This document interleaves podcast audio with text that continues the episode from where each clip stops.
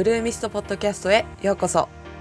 このポッドキャストでは今の仕事や今後のキャリアにモヤモヤしている人のためにモチベーションやインスピレーションを得られるコンテンツを配信しています。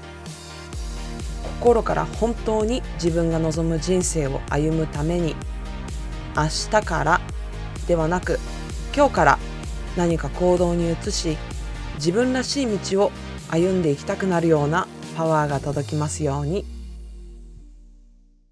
皆さんこんにちはカレンです。今回もブルーミストポッドキャスト聞いてくださって本当にありがとうございます。今回のエピソードは私が3月の20日から24日までの5日間無料で開催しているサイドビジネスのワークショップのリプレイになります。でこのワークショップは副業やフリーランスに興味がある。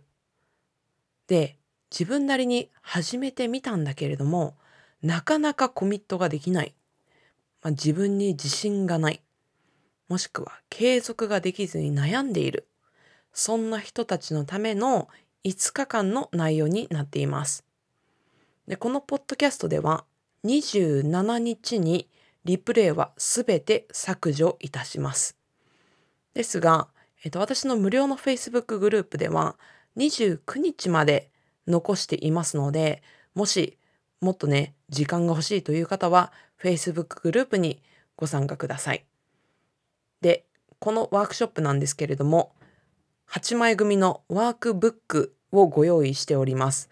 で、このワークブックと一緒にご参加いただくと、より質の高い知識を得られますので、気になる方はこのエピソードの概要欄からお申し込みいただき、ワークブックの入手と Facebook グループへのご参加をお待ちしております。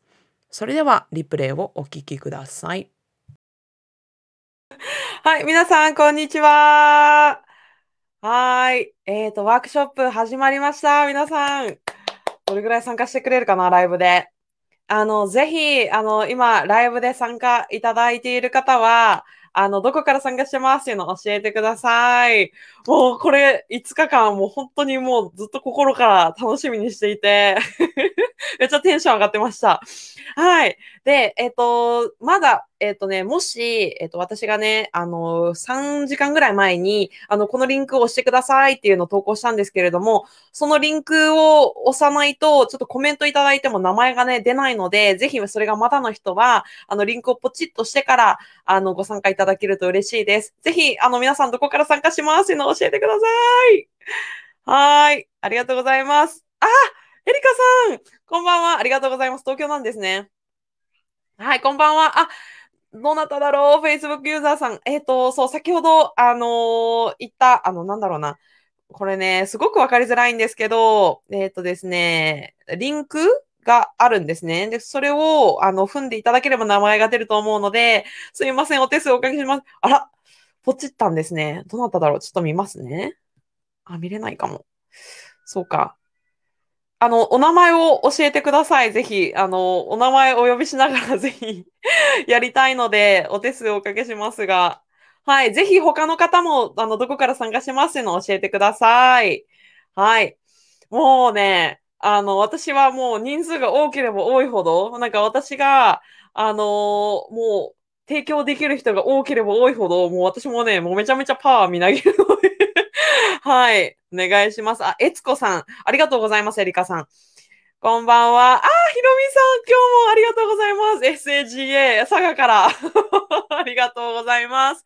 他の方もね、ぜひ、あの、どこから参加しますっていうの、あの、リプレイの方もね、もう間違いなく、間違いなく、お忘れなくお願いします。はい。今日から5日間よろしくお願いします。じゃあ、まあ、時間限られてるので、早速開始していきたいと思います。はい。皆さん、いかがでしょうか？いいですか？準備は。はい。で、えっ、ー、と、今日なんですけれども、今日は Day1 ということで、この Blue Mist Side Business Workshop 開始していきたいと思います。ちょっとだけでポチってきます。お願いします。えつこさん。ありがとうございます。お手数おかけします。で、たまにね、ポチッとしてもユーザーネームが出てこないっていう時あるので、まあその時はもう私はね、Facebook ユーザーであれば、えつこさんかなっていうので推測してやりますね。はい。他の方もぜひ教えてください。はい。ということで、早速開始していきたいと思いますが、えっ、ー、と、まず、このワークショップ始める前に、あのー、まあ、このね、ワークショップの3つのお約束っていうところからお伝えしていきたいなって思います。で、まあ、これは、あの、皆さん、このワークブックはダウンロードいただけましたか？まあ、印刷できてなくても全然いいんですけど、お手元にございますでしょうか？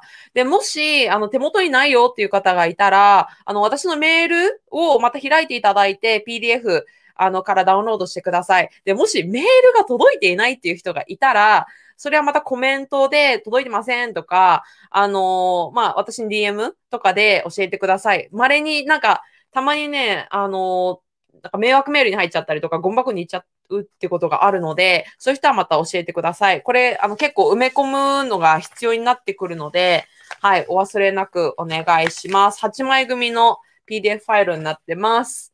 はい。で、えっ、ー、と、まあ、このね、お約束、ここにも書いてあるんですけど、この5日間、もう全部のあの時間で、あの皆さんにお約束いただきたいのが3つありまして、で、1つ目。これももう、もう最最最優先でやってほしいんですけれども、アウトプット。これ本当に大事にしてください、皆さん。うん。で、あの、これリプレイの方ももちろんです。で、私なんでこんなにアウトプット最優先してほしいかって言ってるかっていうと、えっ、ー、と、アウトプットしないと、要するに頭の中でずっと考えてるだけですよね。で、頭の中で考えてるだけって案外、なんかすごいなんかモヤモヤしてたりとか、全然頭の中で整理できてなくて、なんか、あの、分かった気になってるだけっていうケース結構多いんですよ。そう、だから、あの、なんか、あ、これ気づきだなとか、あ、これ発見だったとか、もうそういうなんか独り言みたいなのでも全然大丈夫です。なので、積極的に書き出していってください。それが、なんか書き出すとね、あの思考の整理になるんですよ。それだけで。で、思考が整理されることによって、記憶にも深く残りやすくなります。なので、皆さんのためにもアウトプットは積極的にやってください。で、これはコメントとか、あとね、これ毎日宿題を出すんですけれども、はい。この宿題を通しても、もう、これ分かった気になったとかね。をなんかもう、うん、自分で分かった。じゃなくて、ちゃんと書き出してください。で、これは、あのー、積極的にコメントとか、あとはこのワークシートに書き込むでもいいんですけど、やっていってください。で、えっ、ー、と、あとね、アウトプットすることのメリットもう一つあって、実は皆さんのコメントが他の参加者の人の発見になったりするんですね。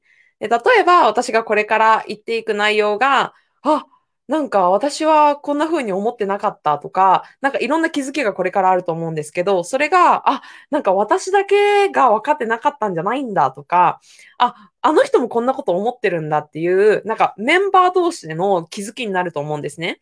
そう。だからこれは私対皆さんじゃなくって、皆さんで作るワークショップにしたいので、ぜひ、あの、皆さんね、コメントをどしどしお願いします。はい。っていうことが一つ目ですね、アウトプット。で、二つ目、実践してくださいっていうことです。これは、もう、私はもう多分口酸っぱく言います。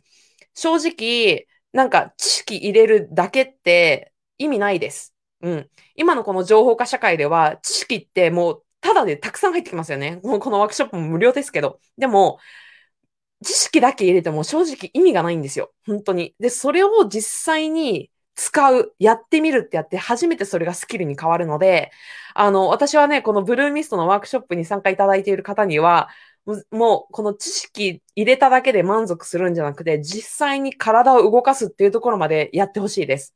うん。これは絶対にやってください。で、知識は実行に移して初めて本当のスキルになりますって、ここに書いてますけど、本当に私は、これを思ってるから、私自身もそれを、あの、意識して日々過ごしています。だからそれを皆さんにもやってほしいなって思います。はい。で、これが二つ目ですね。で、えっ、ー、と、三つ目。三つ目。えっ、ー、と、これは楽しみましょうです。で、あのー、この楽しむっていうことでやってほしいのが、皆さん、今お手元にスマートフォン置いてますか？スマートフォンを置いていたりとか、あとは、例えばね、今ブラウザーで他のタブがたくさん開いているとか、そういうものをオフにするとか、あのもう、できるだけディストラクションはもうオフにしてください。でも、このワークショップに一点集中してください。で、これは私のためとかじゃなくってみんなのために言ってます。で、このワークショップって無料じゃないですか。で、無料なんですけど、皆さんはお金よりも大事なものを私に投資してくださってるんですよ。で、その私に投資してくださってるのは皆さんの時間です。で、正直私の中で時間よりも、間違えました。お金よりも時間の方がもう、うーんと貴重なものって思ってます。で、それはなんでかっていうと、お金って稼ごうと思えば正直いくらでも稼げるんです。だけど、時間は、なんか、10分ね、与えた時間、ちょっと時間戻そうっつって戻せないじゃないですか。時間ってもう、もう全然戻せないんですよ。お金だって、別に学歴もなんか欲しいと思ったら頑張れば戻せるかもしれない。あの、手に入れられるかもしれない。けれども、時間だけは絶対に無理なんですね。どうあがいても。だから、お金よりも貴重な皆さんの時間を今日からね、合計で5時間投資してもらってます。だからその投資している分、元取ってやら、みたいな。それぐらいの気力で皆さんには集中して楽しんで、もう知識ね、あのー、吸えるだけ吸ってってほしいなって思います。皆さん、いいですか？はい、わかったって人はぜひね、はい、わかりましたって言って、はい、コメントください。皆さん大丈夫ですか？はい。で、ぜひ、あのー、これはライブで見てくださっている方だけじゃなくて、あの、リプレイで見てくださっている方も同じようにです。もう本当にリアルに私と喋っているかのように、あのー、発信、あのー、コメントをお願いします。で私全部コメント見るので、はい。もうリプレイとかライブとか関係なく皆さんのコメント全部見ますから、はい。なのでね、あの、リプレイだからまあいっかなとかじゃなくて、あの、皆さん積極的なコメントとね、あのー、参加をお願いします。はい。あ、エリカさんありがとうございます。はい、わかりました。はい。はい、はるかさん、あ、こんばんは。ありがとうございます。初めてですね。こうやってライブでも。よろしくお願いします。はい。ということで、皆さん OK ですが、この3つのお約束は、この Day1 から Day5 にかけて、もう、もうお願いします。本当に、いや、本当にもう時間マジ、マジでとか言っちゃったんですけど、本当に大切なので、それを、あの、きちんとね、あの、1時間、もう60分集中す、もう60分だけなので、集中してください。はい。えみこさんもこんばんは。ありがとうございます。ひろみさんも手挙げてくださってありがとうございます。はい。よろしくお願いします。はい。ということで、えっ、ー、と、今日はね、Day1 ということなんで、あの、私、はじめましての人も多分結構いると思うので、あ、そうだあちょっと待ってください。重要なことを言い忘れました。えっと、今日から5日間まで毎日簡単な宿題をお出しします。はい。で、この右下にも書いてるんですけど、左下かな？うん。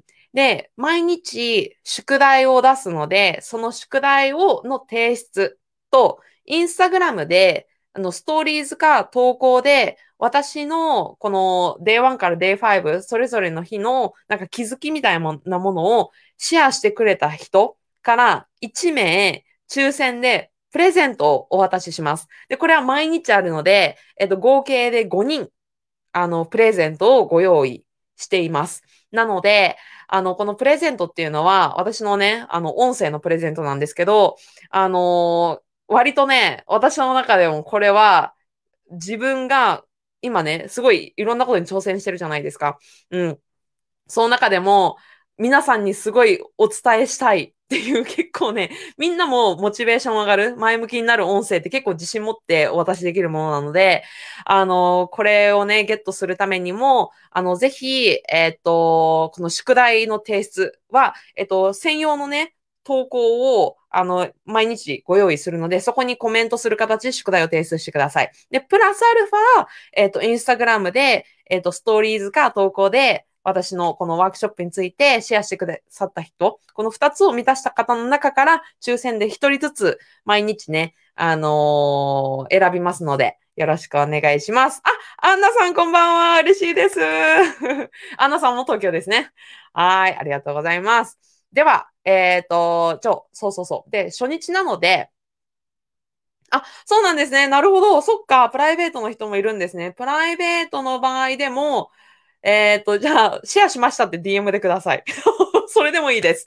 はい。なので、えっ、ー、と、で、私がインスタグラムでシェアしてくださったかどうかっていうのがわからないので、ぜひ、えっ、ー、と、宿題の提出とともに、私のインスタグラムの、あの、アカウントはこれですっていうのも一緒に、あの、シェアしてくれると本当に助かります。よろしくお願いします。はい。ということで、えっ、ー、と、早速次に参りたいと思いますが、初めましての方も結構いると思うので、ちょっと簡単な私のプロフィールから、あの、お伝えしようかなって思います。はい。ジョン。ジョンとか言ってはい。で、えっ、ー、と、これちょっとあれですね。はい。で、えっ、ー、と、私の簡単なプロフィールなんですが、えっ、と、私は28歳の、えー、カレンと言います。そう、実はね、エリカさんと同じ名前っていう衝撃。あんまりカレンっていないから。しかも漢字も一緒っていう。はい。で、えっ、ー、と、カレンと言いまして、で、私は、えっ、ー、と、今はサイドビジネスのマインドセットコーチとして、はい、活動しています。で、うんと、私の、まあ、このビジョンなんですけれども、はい。これは、もうね、どんな人でも、どんな人っていうのはもう本当に学歴とかこれまでの経歴とか全く関係なく、出自全く関係なく、誰でも、いつでもやりたいことに挑戦して、もう一度っきりの人生をもう豊かに全うできる世の中を作ることっていうのが私のビジョンです。うん。これ多分聞いてて臭いなーとかって思う人がいるかもしれないんだけれども、私ここにめちゃめちゃパッションを感じてます。そう。で、本当に思うんですけど、私たちって本当に恵まれた時代に生まれてると思うんですね。で、これが、例えば50年とか100年も前に生まれてきたら、その生まれてきた時代が違うだけで、もうなんか、やれることがめちゃくちゃ制限されてたわけですよ。もしかしたら戦時中だったかもしれないし、なんか女ってだけでなんかすごい外に出るなとか言われてたかもしれないし。でも、すごい自由じゃないですか。うん。でもこんな時代に生まれて、で、日本、しかも日本人として生まれて、めちゃめちゃ恵まれてるのに、なんか社会通念とか、なんか周りからの声で自分に勝手にリミットをかけて、やる前から諦めてる人が本当に多くって、もうそれがすごくもったいない。もうみんなできるのに、なんか自分なんかって言って、なんか諦めてしまってる人が本当に多いから、私はそういうふうになんかやる前からとか、まあ、やってもなんかどうせ私は無理だって諦めてしまっている人を、もうね、もう全力でできるって もう厚岡修造ばりに、あのー、サポートしたいんですね。でこれを一人でも多くの人を私はサポートするっていうのが私のミッション、ビジョンです。はい。で、えっ、と、まあ、これをね、今はサイドビジネスを形にするっていうことで、まあ、あのー、ね、あの、活動しているわけなんですけれども、はい。で、えっ、ー、と、まあ、この下のピンクのところなんですが、私は生まれも育ちも愛知県の終わりの方の愛知県です。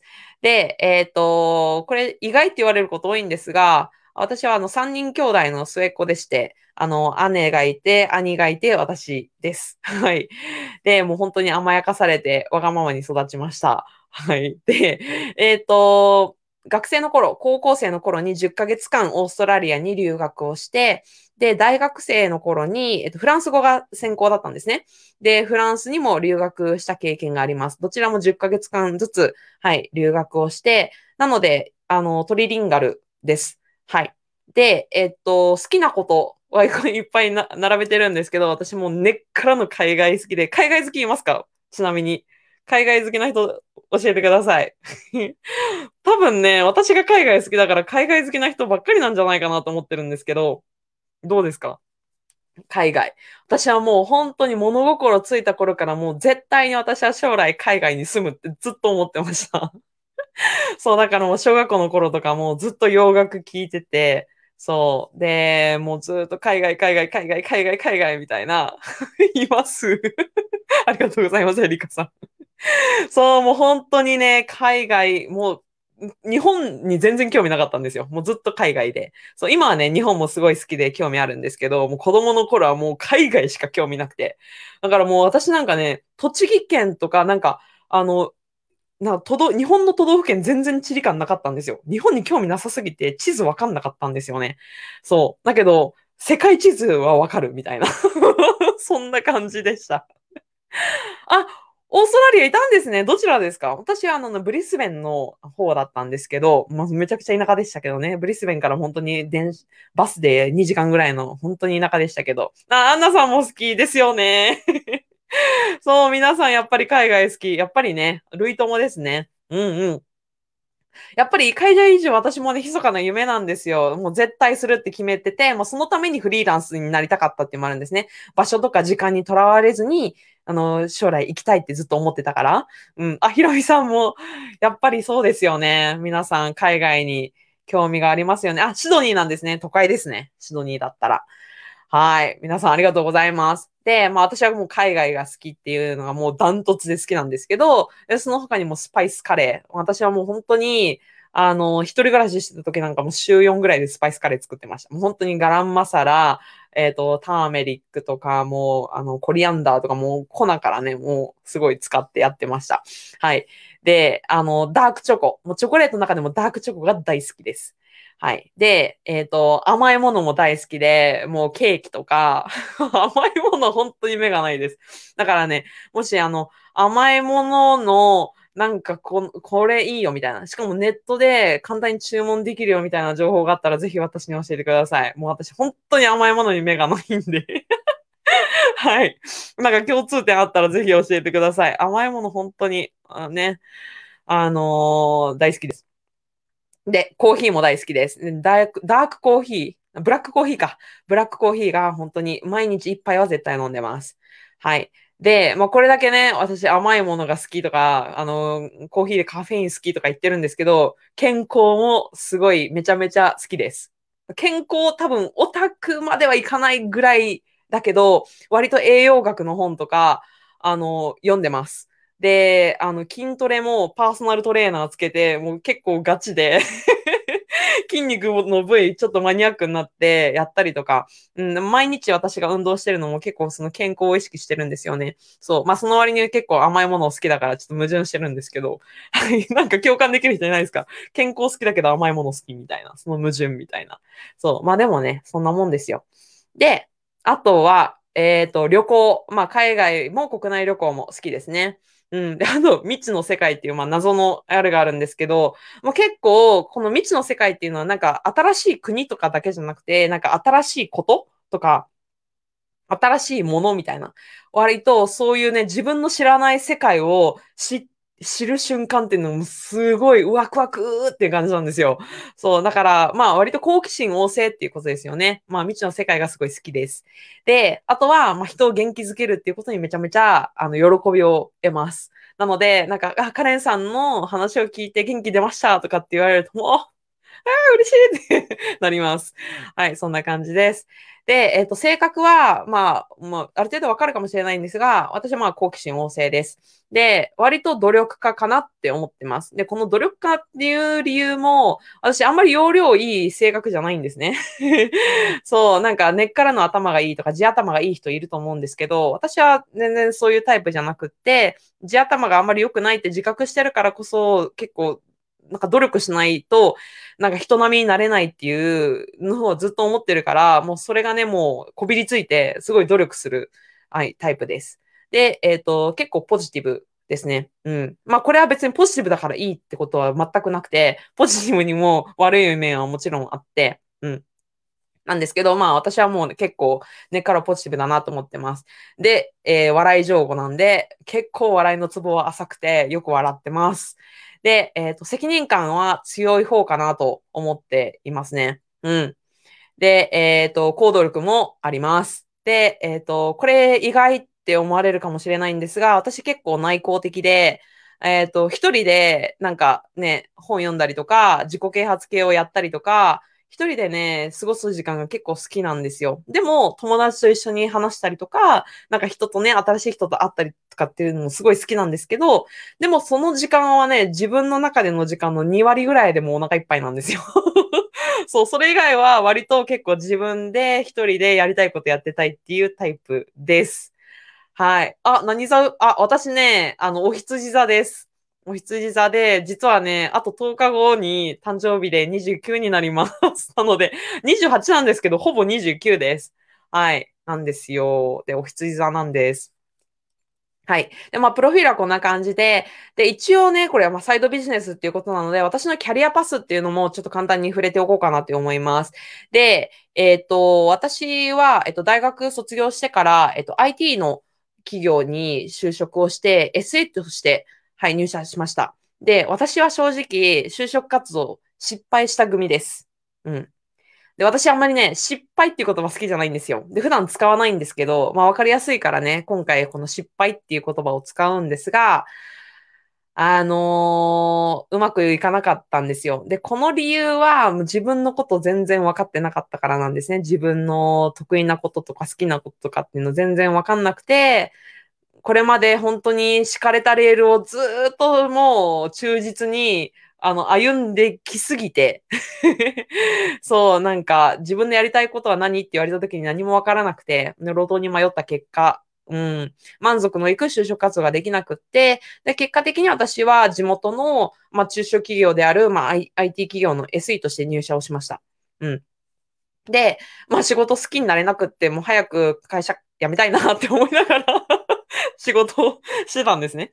で、もう最低なんですけど。で、まあ3年目になって、あの、すごくラッキーだったんですが、私は、あの、アメリカのシリコンバレー、あの、カリフォルニア州のシリコンバレーに、まあ、駐在員として、えっ、ー、と、派遣されて、まあ、半年間だけだったんですけど、えっ、ー、と、まあ、そこでの経験が私の人生観と仕事観を大きく変えて、このままじゃ絶対に嫌だって思って、で、えっ、ー、と、アメリカから帰ってきて間もなく、えっ、ー、と、私は転職活動をして、転職して、これが前職になるんですが、まあ、外資系の、うんと、ウェブ広告の、えっ、ー、と、会社に入社をしました。で、えっ、ー、と、入社をして2年目の時に、あの、その会社本当にすごい素晴らしい会社で、すごく好きだったんですね。で、えっ、と、そこに大阪に新しい、あの、オフィスを立ち上げるっていうことで、あの、面白そうだなと思って、私は立ち上げメンバーとして、まあ、大阪に2年目で転勤をして、で、えっ、ー、と、まあ、リーダーになって、で、結構ね、あの、やりがいをそこそこ感じながら、あの、会社員としては、あの、勤めてたんですけど、あの、それが去年で、うん。あの、その矢先に、まあ、コロナになったわけですね。本当に去年の今頃なんですが、はい。で、コロナになって、改めて、じゃあ自分って、このままでいいんだっけって、真剣に考えるようになったんですね。うん。会社員はそこそこ、そこそこいいかもしれないけど、でもこれって私がすごいパッション感じてやってることかな。土日惜しんでもやりたいことかなとか、なんか自分が死ぬ時考えた時に、これって後悔しないのかなって思った時に、いや、後悔するなって思ったんですね。そこまでパッション感じてなかったってことに気づいたんです。そう。で、私はサイドビジネスを開始することにしました。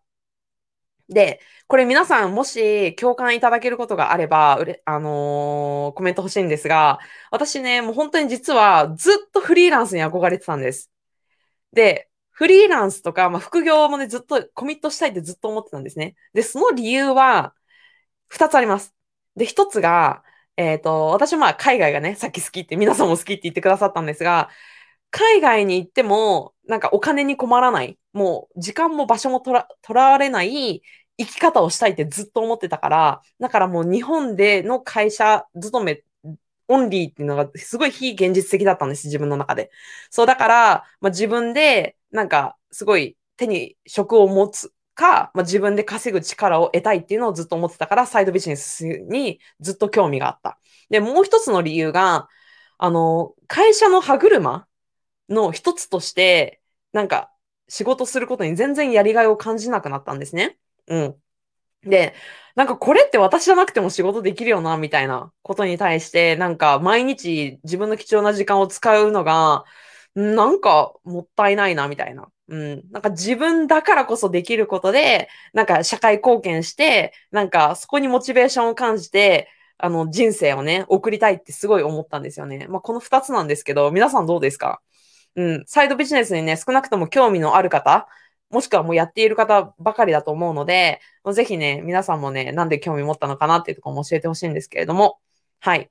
で、まあ、こんな感じでキャリアパスを送ってったんですけれども、えっ、と、まあ私は、まあこの去年ね、そのサイドビジネスで何やってたかっていうと、まあこの左側にずらーっていろいろあるんですね。まあポッドキャストであったりとか、このグルコミュニティの運営であったりとか、あとは自分でサイト作ったりとか、ランニングページ作るのもそうだし、コーチングするのもそうだし、もうプログラム運営もそうだし、もういろんなことやってたんですね。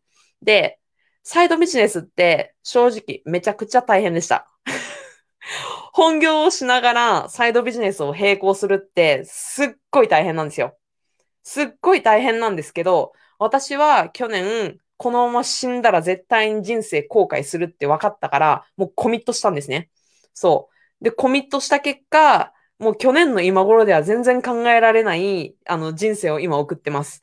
なので、1年でこんなに人は変われるんだよっていうことを私は身をもって証明できるから、皆さんにも、もし今の現状のまま、1年後を、あのー、ね、変わらないまま1年後迎えていたくない。朝起きた時に、なんか、同じね、状況の、同じメンタルのまま迎えたくないって思うのであれば、皆さん変わることは可能です。100%可能です。でも、動かないと変わりません。うん。でも動けば変わります。そう。それだけは本当に伝えたくて。はい。なので、皆さんもね、あのー、知識入れ込むだけじゃなくて、実際に動いていきましょう。はい。えみこさん、ああ、そうなんですね。海外でも働ける仕事。そうそうそう。多分興味がね、海外に関心のある方はみんなそうかなって思います。はい。ということで、えっ、ー、と、これが私の自己紹介だったんですけれども、えっ、ー、とですね。うん。で、まあ、このワークショップ5日間やっていくんですけれども、このワークショップのゴールの前に、ちょっと皆さん質問があります。皆さんの状況をぜひ教えてほしいんですが、はい。えー、1、2、3で教えてください、ぜひ。えっ、ー、と、1番。皆さんは、えっ、ー、と、副業もしくは自分のビジネスを始めたことがありますか ?2 番。え副業もしくは自分のビジネスを今もうやっている状態でしょうか？で、3番。副業や自分のビジネスはまだやったことないけど、興味はあるんだよね、みたいな人は3番。なんか1、2、3でぜひ教えてください。はい。多分、あの、このワークショップ参加いただいてるってことは、まあ自分のビジネスをなんかやってたりとか、やったことがあったりとか、で、やったことも、やってるってこともないけど興味あるみたいな人だと思うんですよ。だからこそ参加いただいたと思うんですね。はい。あ、エリカさん3番。興味あるんですね。なるほど。まだやってないんだ。うん、ふんふん。えみこさん2番。そうですね。他の方どうですか？あの、リプレイの方もぜひ教えてください。3番。そう、結構ね、多分このコロナを機に、なんか会社員1本だけの収入源だと、あ、危ないかもっていうことにリアルに気づき始めたりとか、そういう人っているんじゃないかなって思います。あ、えつこわざわざありがとうございます。3番。意外に3番の方多いんですね。なるほど、なるほど。うん。そっかそっか。そう、3番。3番。おはるかさんも3番。えー、皆さん3番なんですね。ありがとうございます。でも、興味あるって思ってる人ってたくさんいるけど、こういうワークショップに実際参加してるってなかなかいないんですよ。そう、だからもうそれだけでもなんかもう、もう1本も2本も、あの、他の人たちより、なんか先にステップしてるって思ってくださいね。うん。そっか。みんな結構3番なんですね。他の方どうでしょうか？ね。あの、リプレイの方もぜひ教えてほしいなって思います。はい。いや、やる気満々。あ、そうなんですね。接客サービス、えー、接客サービス精神は誰も負けない。お、すごいです。すごい、すごい、すごい。でも、あの、これからまあ、これからの時代も関係ないんですけど、やっぱりこのサービス精神っていうのは、やっぱり自分がサービスしていく上では欠かせないものになってくるので、まあ、そこが強みって自覚してるのは素晴らしいことだなと思います。うん。OK。意外にみんなが3番多いって、私のね、あの、リハーサルの中では多分1番2番かなとかっていう予測しながら思ってたんですけど、えー、面白いなわかりました。ありがとうございます。で、まあ、やってなくてもいいです。やってなくても、あの、もうすでにやっててもいいんですけど、そういう人たち含めて、あの、こんな悩みありませんか？なんか、なかなか自分ってコミットできないな、みたいな。何事も、もうサイドビジネスだけじゃなくても、なんか続けられないとか、なんか新しいことやるにしても、なんか怖くて、一歩踏み出せないとか、うん、なんか不安で、何かと不安と思ってやれないんだよね、みたいな。そんな経験 ある方は一番。はい。いや、割とやろうと思えば、やれちゃうんだよねっていう人は2番。はい。ぜひ、それで教えてください。私はね、1番だったんですね。もうずっと、もう本当に5年、6年ぐらい前から副業にずっと興味があったんだけど、で、私はやってみるんですよ。やってみるんだけど、なかなかコミットができなくて、ずっと日の目を見なくて、なんか終わってたみたいなの。ばっかりだったんですね。本当に。皆さんどうですか？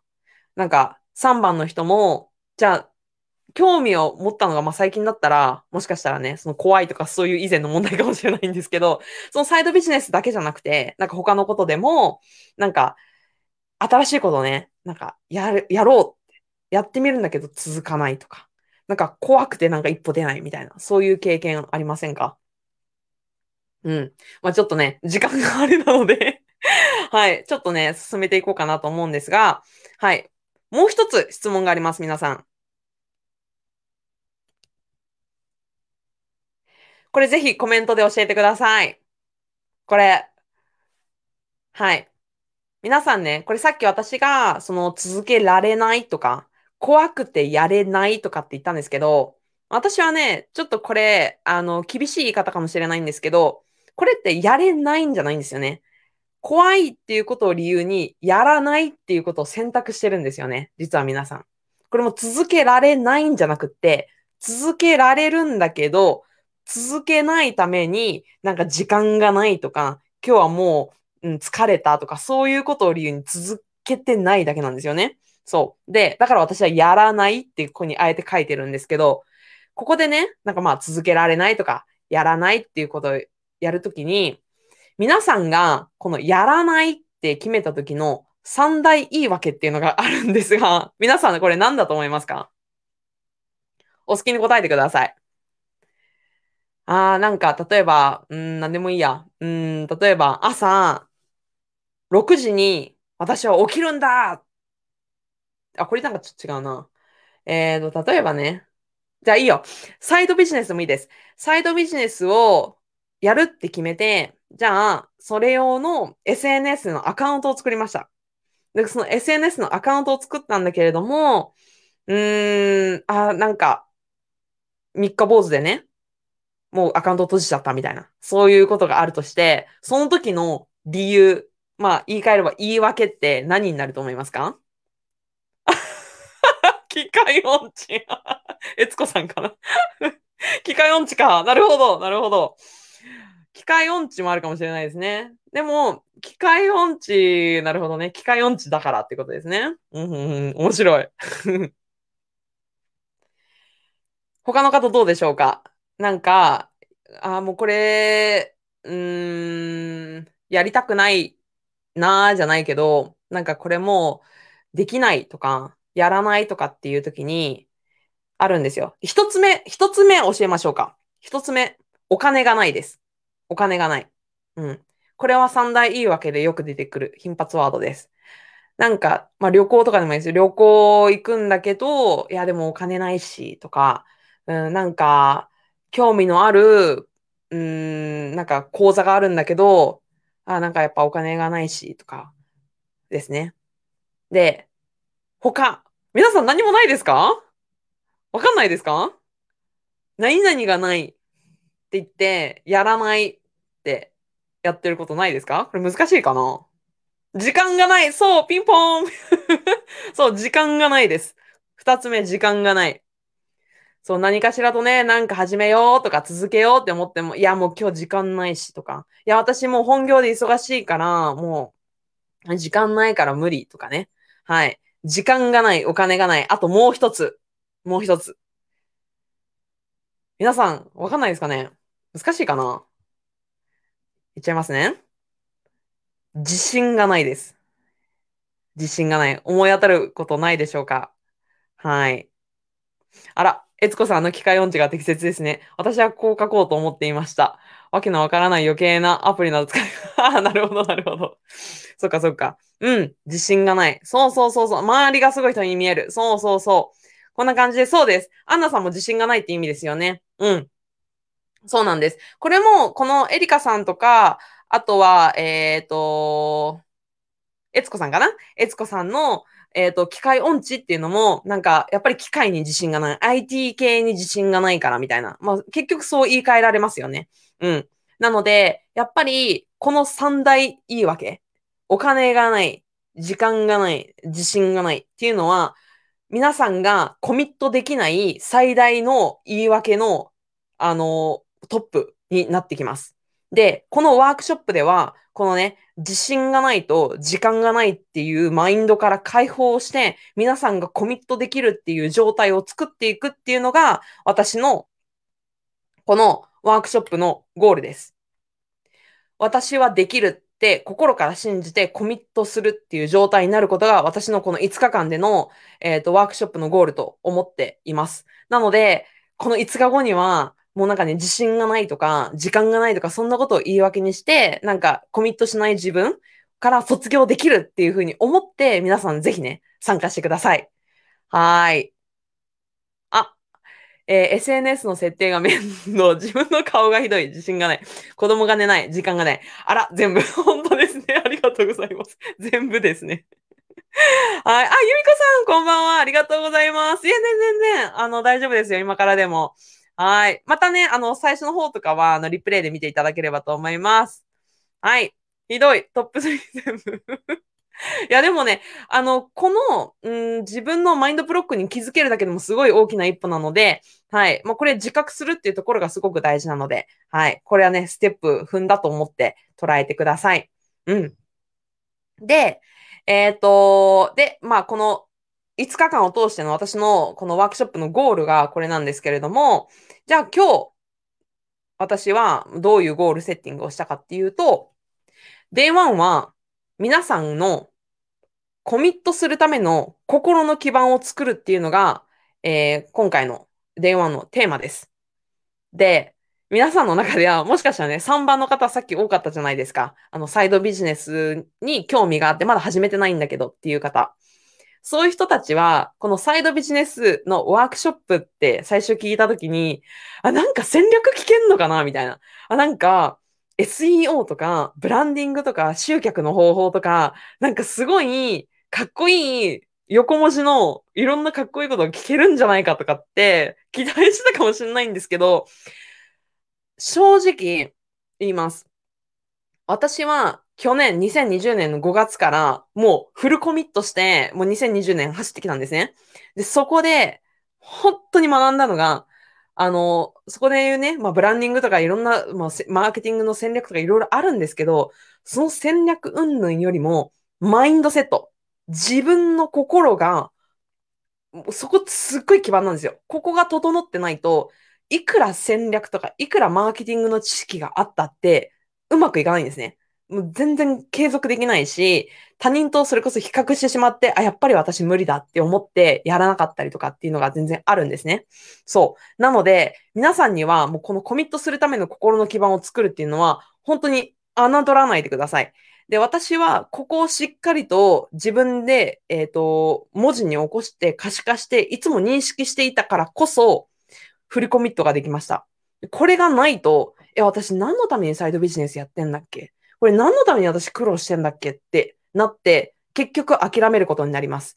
なので、これはもう、ぜひ皆さんに真面目にやっていただきたいなって思います。うん。あ、ゆみこさん。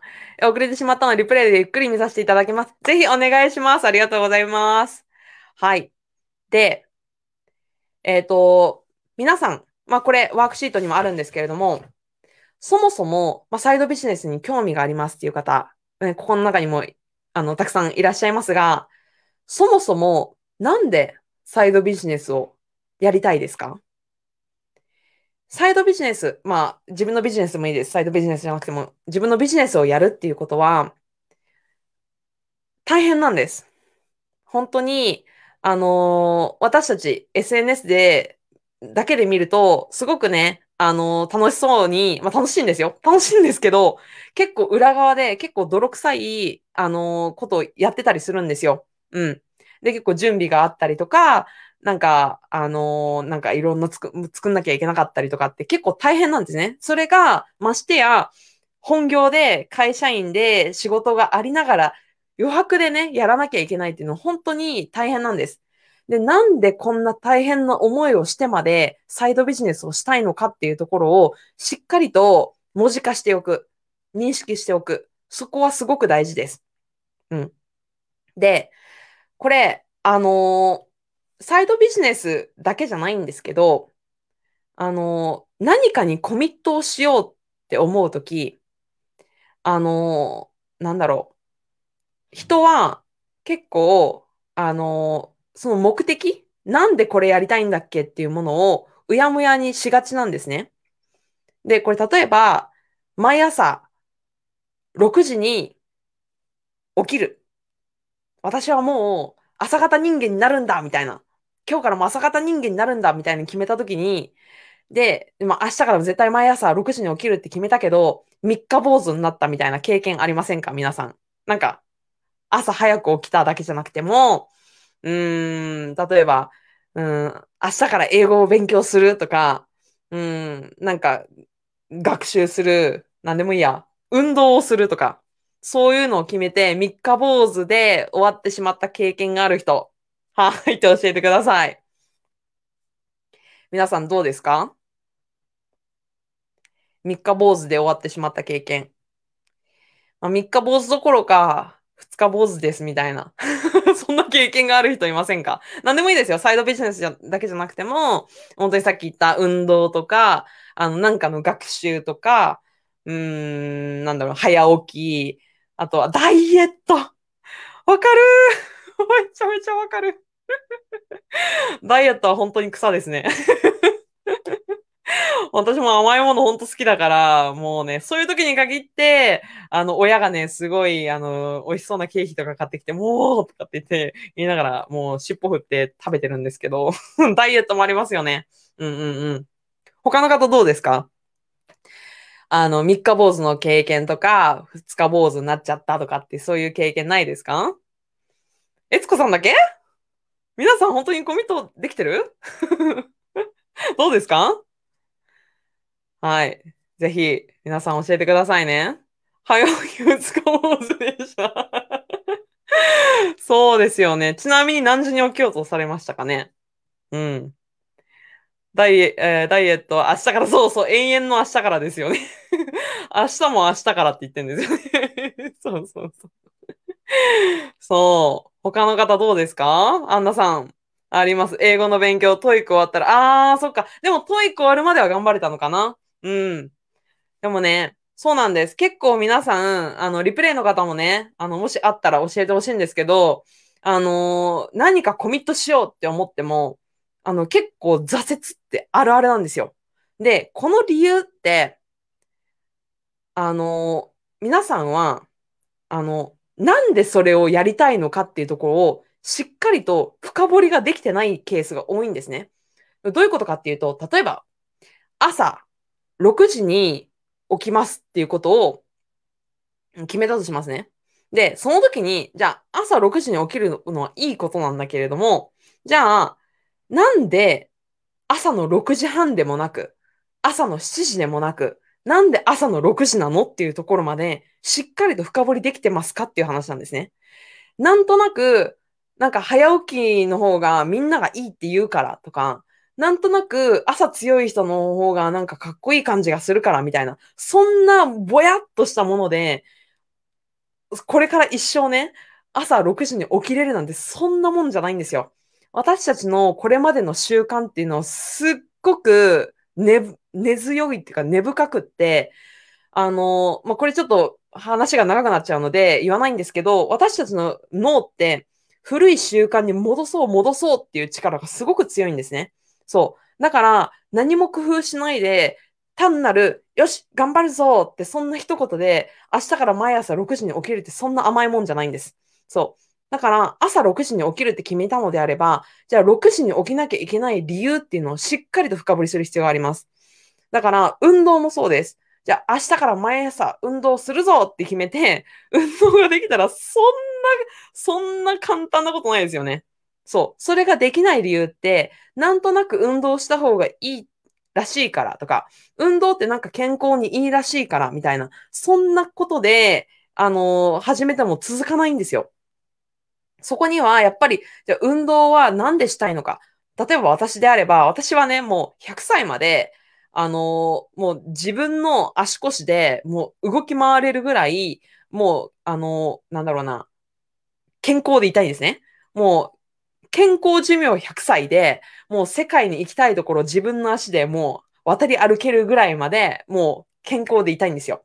そう。だからこそ、もう毎日の、あの、その足腰の筋肉をきちんと保ったりとか、あの、日々ね、なんか、あの、なんだろうな、なんだろう。健康を害すようなことをしすぎない。まあ、たまには別にね、あの、私もケーキも大好きだから食べるけど、そう、でもなんか、度を超えない程度に、健康を害さない程度に、あの、生きていくっていうことは、私の長い目で見てすごく大事なことって分かってるから、私もやれるんですよね。うん。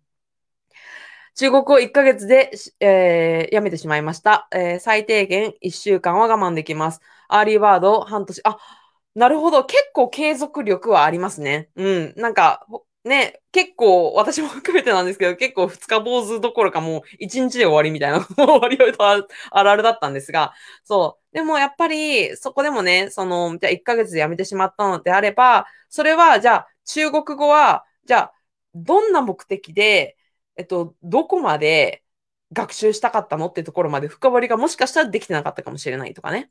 うん。じゃあこの early bird も早起きになりたいっていうのも、じゃあなんで早起きになりたいのかっていうところまでしっかりと深掘りもしかしたらできてなかったのかなとか、そういうとこを見ていくといいかなと思います。ひろみさん、7時という割、割と早起きでもない時間なのに、あ、そうなんですね。でも7時でも、じゃあ普段9時とかに起きてる人からしたらもう2時間も早いじゃないですか。で、あの、目標はできるところから設定した方がいいですよ。例えば普段9時に起きてんのに、いきなり7時って結構2時間のブランクって結構でかいじゃないですか。うん。だから、最初8時半から始めてみるとかね。で、だんだん8時にするとか、うん。そういうのでもいいと思います。うん。だから、あのー、まだハードルは高すぎず、かつ、やっぱりきちんと深掘りをしていくっていうところは、ここは本当にやって方がいいです。で、これはサイドビジネスも例外ではないです。うん。サイドビジネスもなんとなく興味あるんだよねぐらいだと続かないです。うん。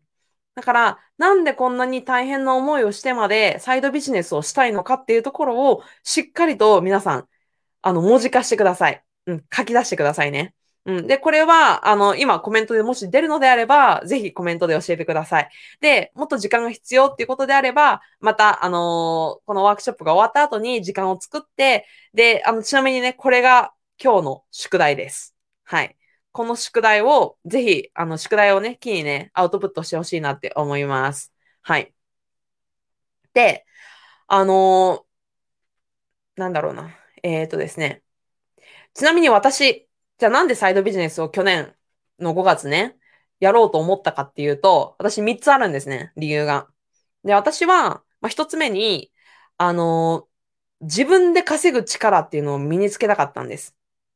で、あのー、コロナになって、どんな会社が潰れるかもわからないような状態になったし、会社だけに頼るってすっごい危ないなって思ったんです。なんか、会、えっ、ー、と、なんだろうな。会社員だけだったら、なんか危ないよとか、なんか複数源、複数収入源を持った方がいいよみたいなことは聞いてたけど、いやいや、でも、まあ、潰れないっしょとか、いや、でも大丈夫っしょって、なんか、どこか人事みたいにしてたんですよ。だけど、コロナになって、あ、これリアルにちょっとやばいかもって思ったので、私はそのコロナっていうのをきっかけに、あの収入源を複数確保して、リスク分散したいって思ったんですね。だから私も株式投資も始めたし、いろんな投資も始めました。うん。だから、当時はサラリーマンとしての収入、えっ、ー、と、株のね、収入、そして、あの、サイドビジネスの収入っていうのを3つね、収入源を得ようっていうところで始めたのが1つ目。で、2つ目は、えっ、ー、と、私はね、結構ね、死ぬ時のことをよく考えるんですね。で、これ変な意味じゃなくて、あの、私は死ぬ時にこのまま生きてって後悔しないかなみたいなことをよく考えるようになったんですよ、去年。で、その時に、あ、私、このままなんとなく、うん、かも不可もない会社員のまま、ずるずる、ね、30代、40代、50代って過ごしてったら、絶対後悔するなって分かったんですね。で、その時に、なんか、あー、なんか、あれやってればよかったなって思って死にたくないって思ったんですよ。うん。自分が死ぬ時は、もう、全部やりたいことはやりきった。もう、我が人生に悔いなしと思ってガンって死にたいんですよ。そう、だから、死ぬ時になんか後悔したくないと思って、やりたいんだったらもうコミットして、全部コミットして死にたいって思ったから、あの、これが二つ目です。うん、サイドビジネスはいつかは絶対にやりたいっていうふうに思ってたから。うん。で、三つ目が、あのー、これね、もしかしたら皆さんもリレートできるところあるかもしれないんですが、今会社員、もしくは、まあ、アルバイトでもパートでも契約社員でも、まあ、雇用形態なんでもいいんですけれども、今の仕事って、なんか、ふとした時に、私何のためにこれ仕事してんだっけ？みたいに思う時ありませんか？なんかすごいふとした時なんですけど、なんかすごい特別悩んでる時とかじゃなくて、これ、私、何のためにこんなに自分のね、その生きてる時間の3分の1ぐらいじゃないですか。その8時間ぐらい働くので。で、なんでこんな自分の時間を8時間使ってまで、こんな大変な思いしてまで仕事してんだっけとかって思って、で、仕事する理由って、まあお金のためだよな、みたいな。うん、お金のために仕事してんだけど、じゃあなんでお金が必要なんだっけって思った時に、ああ、まあ生きるためにお金必要だよねって思って、で、あ、生きるためにお金必要だよね、と思って。うんうん。でも、あれ？私何のために生きてんだっけ？みたいな。になったんですよ。本当に。これ、わかる人いませんか？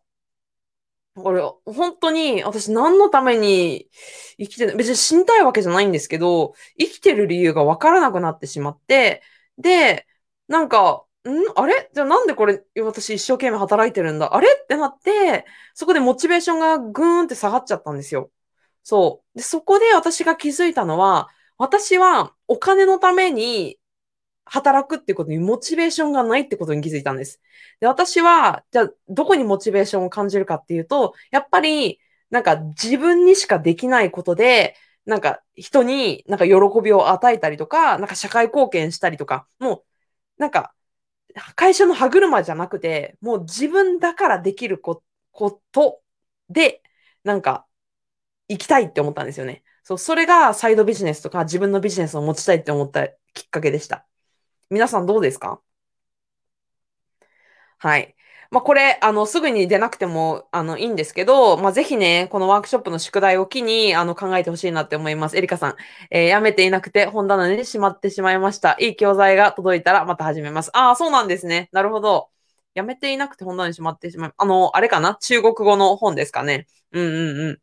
まあ、あのー、またきっかけっていうのはいろいろあると思うので、そういう時に始めてね、その時は、始める時には、これなんで私はこれやりたいんだっけなっていうのを、あの、深掘りね、してから、あの、始めてみるといいかなと思います。うん。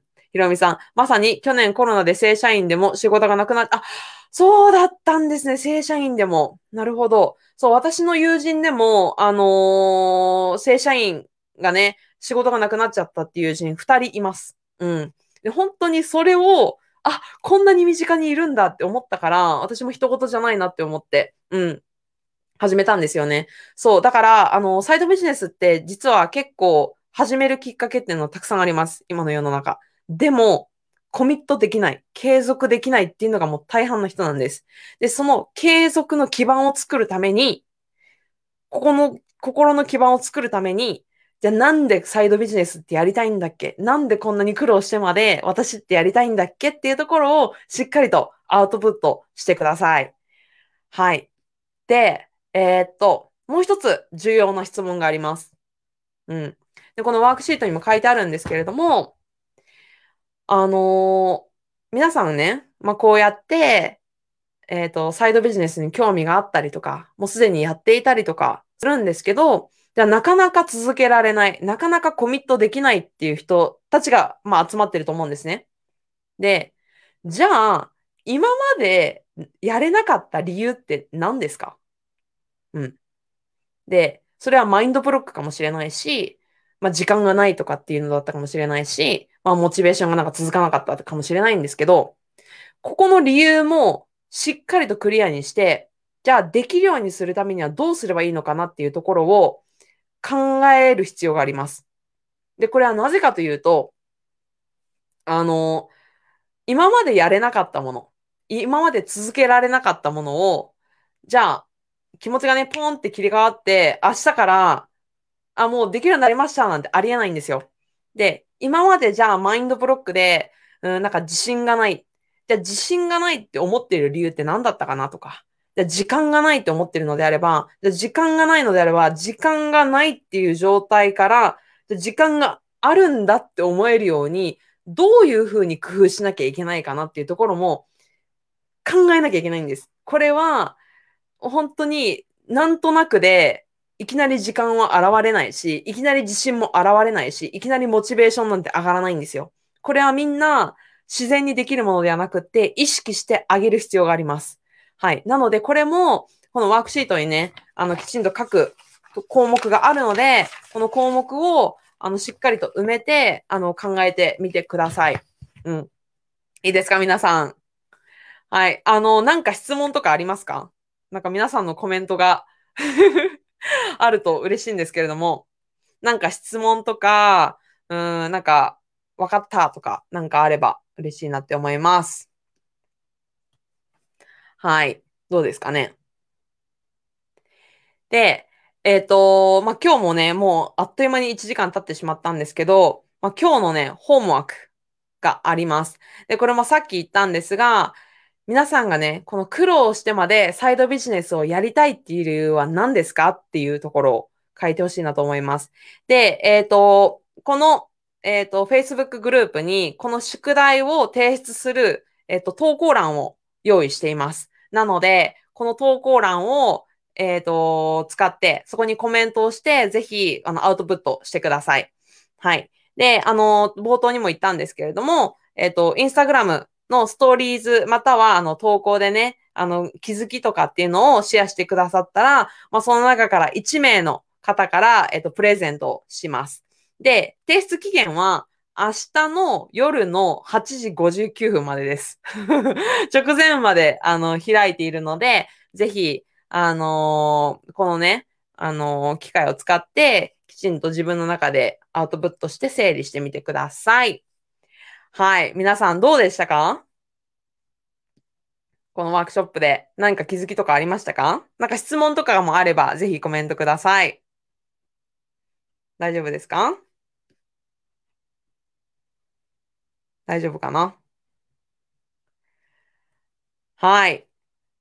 アウトプットやってみます。はい。ありがとうございます。そう、ぜひね、あの、これって、なんか、あの、いつかやろうとか、ああ、なんか、やった方がいいんだろうなーって終わると、いつかってもう、やってこないんです。いつかやろうってもう絶対やってこないから、いつかやろうじゃなくって、もう今夜でもいいし、私はもうできるだけ、もう明日からじゃなくて今日からってもうポッドキャストでもいつも言ってるんですけど、あの、明日からとかって言ってると本当にやらないんですね。だからできれば今日やってほしいんですけど、まあ今日はちょっと遅いから、明日のね、せめて Day2 始まる直前までに、あの、宿題をしっかりと提出してもらえたら嬉しいなと思います。エリカさんわかりました。ありがとうございます。はい。他の、えっ、ー、と、リプレイの方ももちろん、えっ、ー、と、参加はね、えっ、と、してもらって、で、コメントも明日の8時59分まで受け付けているので、あのコメントどしどしお願いします。で、あのこのリプレイで見ている間も、あの、コメントどんどんいただければ私全部目を通すので、はい、お願いします。はい。じゃあ、分かっていただけたら、あの、どうしようかな。私ね、このブルーミストは、あの、このブルームっていうのが花が咲くっていう意味ですね。で、イストって、何々主義者って意味があるんですよ。で、あの、なんで、キャピタリストとかいろいろ言うじゃないですか。ミニマリストとかってね。このイストなんですけど、このブルーミストって、まあ、自分だけの花を咲かせようよみたいな感じで、まあ、私が造語で作ったんですけど、で、まあ、この花のマークがあるじゃないですか。で私も、まあ、カレンさんで言いますけど、もう一人のカレンさん。はい。あの、私の名前って結構フラワーっていう感じだから、なんかそれにも掛け合わせて、花のね、絵文字を使ってるんですが、私はね、もう本当に一人一人皆さんの違う形のね、素敵な花を咲かせてほしいなって思うんですね。そう、だから、ぜひね、あの、この Day1、わかりました。あの、コミットしますみたいな のが分かっていただけたら、ぜひね、この花の絵文字で、あの、表現してほしいなって思います。この、花って言って、あの、変換すれば多分出てくるはず。花の絵文字でぜひ表現お願いします。先延ばし癖。直したいです。そうそうそうそう、先延ばし、そう、これもね、私言おうと思って忘れてました。そう。この私のワークショップの もう一つの目的は、先延ばし癖を直してもらうっていうことです。で、あの、世の中の成功してる人、まあ、成功っていう言葉はあんま好きじゃないんですけど、まあ、あの、まあ、成功してる人は、ね共通することでは、あの、先延ばしをしないっていうことがあるんですよ。うん。あの、世の中でも本当に自分の人生満足いってるとかね、あの、うまくいってる人ってみんな、あの、やるって言ったらもう速攻やってるんですね。うん。だから、もうそうやって、まあ、成功する人のマインドを、このワークショップを通じても取り入れてほしいなって思います。で、私も、もう全然、あの、先延ばししません。